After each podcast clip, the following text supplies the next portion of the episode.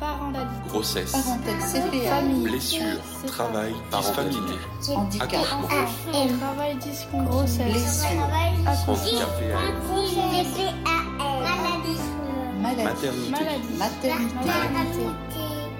Mama, le podcast des maternitantes. Bonjour et bienvenue à l'écoute du deuxième épisode de notre podcast Mama. Nous, les maternitantes, nous réjouissons de partager avec vous des informations, témoignages, réflexions sur des sujets qui tournent autour de la maternité, de la maladie, de la parentalité, de la protection sociale, des droits de la femme, des pratiques artistiques et de toutes les questions qui en découlent. Au sommaire de notre deuxième épisode, le point technique d'Amandine, un congé maternité pour une intermittente, est-ce intéressant? Et le témoignage de Marie-Claude qui nous fait partager sa vie de mère et femme de militaire. Propos recueillis par Marion.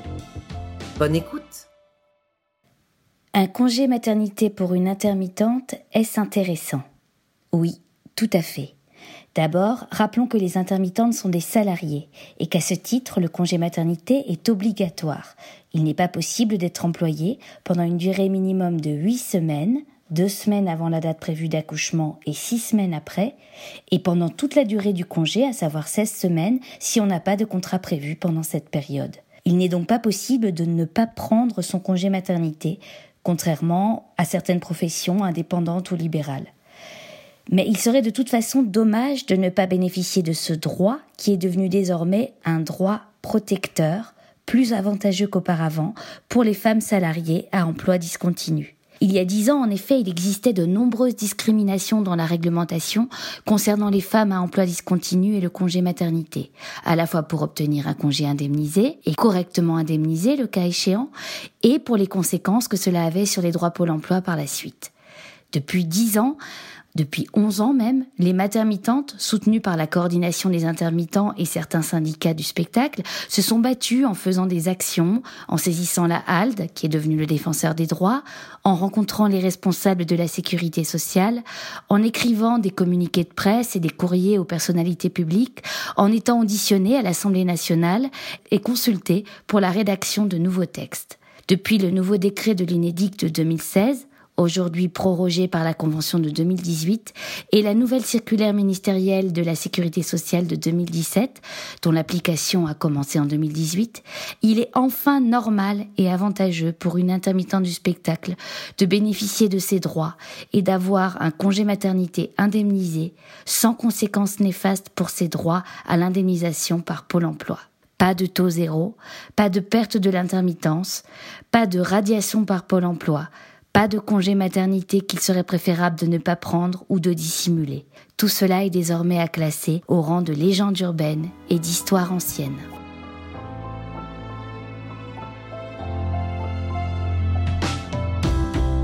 Témoignage.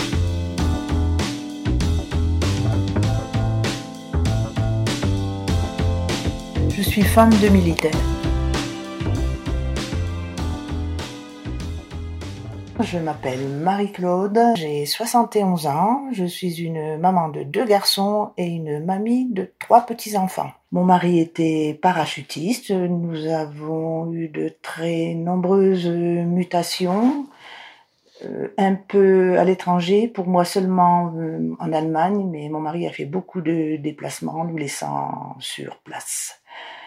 Je savais où, je ne savais pas quand il, tout à fait quand il partait, ni jamais quand il rentrait. Pour la naissance de mon premier enfant, j'avais 26 ans et ça a été pour ce, ce, premier petit garçon la première mutation. Nous avons été mutés à 1000 km toujours sur le territoire français. Euh, il avait un mois. Et de là, euh, ça s'est mis en route. Donc à cette époque, c'était pour Pau le régiment s'est dissous et on a été remuté à Toulouse. Il avait deux ans.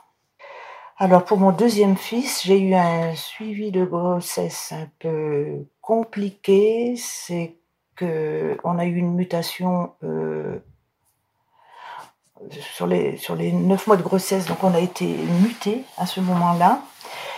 Euh, je savais que pour une première fois, mon mari allait avoir une grosse euh, mission, le Liban. Je savais ce qu'était le Liban à ce moment-là. Et mon fils est né prématurément, donc je me suis fait hospitaliser euh, à six mois de grossesse et mon fils est né à sept mois. Ce qui nous a permis de retarder seulement de trois mois le, départ au Liban. Mais sitôt la naissance, mon mari est parti et nous a laissés euh, tous les trois. Avec un bébé tout chétif. Un petit poids plus d'un kilo sept cents.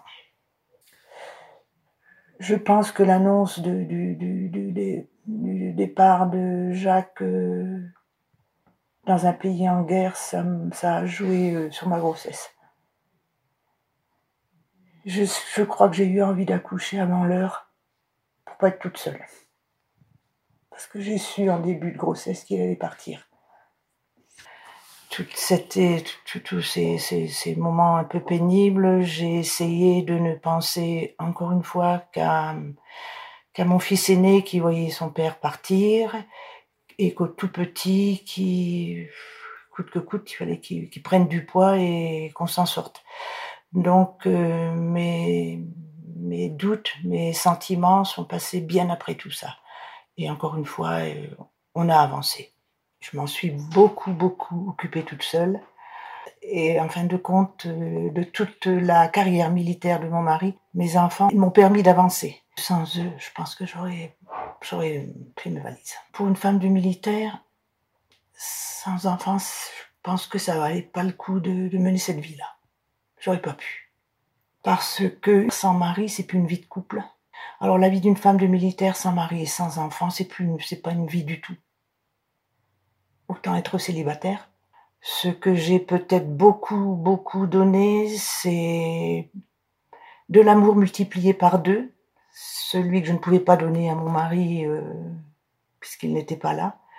Et c'est vrai que je me suis on a vraiment formé une, une famille à trois, voire quatre de temps en temps. Les retours de mission étaient difficiles, notamment pour le, mon fils aîné, euh, qu'il fallait qu'ils reprennent l'un et l'autre leur place. Pour le second qui n'avait que quelques mois quand mon mari est parti et un an et demi quand il est rentré, euh, il y avait euh, vraiment une barrière. Il connaissait pas son père du tout se regarder de travers, il n'acceptait aucun geste de tendresse ni quoi que ce soit envers, euh, envers son père. Et hum, manifestation, les manifestations qu'il a eues, c'est que ce qu'il a pu euh, casser autour de lui, d'un an, oui, d'un an à 14 mois, il l'a fait. Il a cassé sa poussette, il a cassé sa chaise haute, il a essayé de casser le, la chaîne IFI de son père, il a cassé son lit et il a mis du temps pour marcher. Il a marché à 18 mois. C'est quelque chose qui est bien, bien lié au, manque de son père et, et au retour de son père, au retour d'un inconnu. Je n'oublie pas qu'un jour, euh, en revenant de mission, euh, j'ai dû aller le chercher à l'aéroport de Toulouse et qu'il n'était pas là. Il n'avait pas pu rentrer. Euh, je n'oublie pas la déception de mon fils aîné, qui se posait beaucoup de questions, à savoir si l'avion dans lequel il avait rentré était tombé en panne, était tombé en panne au sol ou en l'air. Euh, c'est le soulagement, mais, mais tous les trois face à mon mari, on se retrouvait, euh, bien sûr pas comme des étrangers, mais il y avait quand même une barrière. Une barrière qui, au fil des jours, euh, on n'était pas naturels euh, les uns envers les autres, ni mon mari envers nous. La vie de famille, on la reprenait petit à petit. Il, fallait une bonne dizaine de jours d'adaptation. Peut-être aussi que ce qui aurait pu euh, gêner euh, aux garçons, heureusement que j'avais l'humour de ma mère pour pallier à tout ça, c'était que c'était euh, pas trop de fantaisie. Jacques était souvent dans le devoir vis-à-vis des garçons. Le, respect, le devoir. et heureusement, ce qui palliait à tout ça, c'est beaucoup la nature. Parce qu'il n'avait pas grand temps pour jouer avec les garçons il leur a appris à, faire du vélo. Dans le sport, ils ont débuté avec les parcours du combattant. Il les a amenés. Nous en avons fait des parcours du combattant. Il n'y avait pas beaucoup de, faits, de, choses ou de gestes inutiles. Mais c'est sa formation. En fin de compte, comme il n'était pas, euh, n'a pas eu de famille euh, vraiment solide, Jacques. Donc pas, de cadre dans ce domaine-là. Et il en a trouvé, il a il me dit toujours, j'ai trouvé, j'ai trouvé le, le, le droit chemin et ma famille avec l'armée. En fin de compte, on ne sait jamais sur quel pied danser quand on est femme de militaire. On ne sait rien pour les mutations. On le sait un mois avant. On a le, papier officiel 15 jours avant.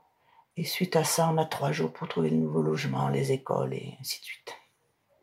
Pour euh, rester solide, il fallait plus qu'on ait d'attache, ni copine, ni copain il fallait se débrouiller pour euh, refaire autre chose ailleurs. J'ai pas du tout de connaissances. Je les ai volontairement écartées pour être euh, moins mal. Mais je, ne m'attachais pas et, j'avais quand même le... Je prévenais mon entourage je leur, je leur disais bien en face que je ne donnerais plus de nouvelles et que c'était même pas la peine de me contacter, que c'était dur et qu'il fallait que je m'en dépatouille. Et j'ai fait ça pour toutes les mutations. Je n'ai aucune connaissance sur les, les 15 mutations que j'ai eues. Aucune. On a, on, on vraiment bagage en partant dans tous les sens du terme. J'ai de bons souvenirs de femmes de militaires et j'ai été heureuse. J'ai eu juste des moments durs, mais je n'en ai pas souffert. Et j'en suis fière.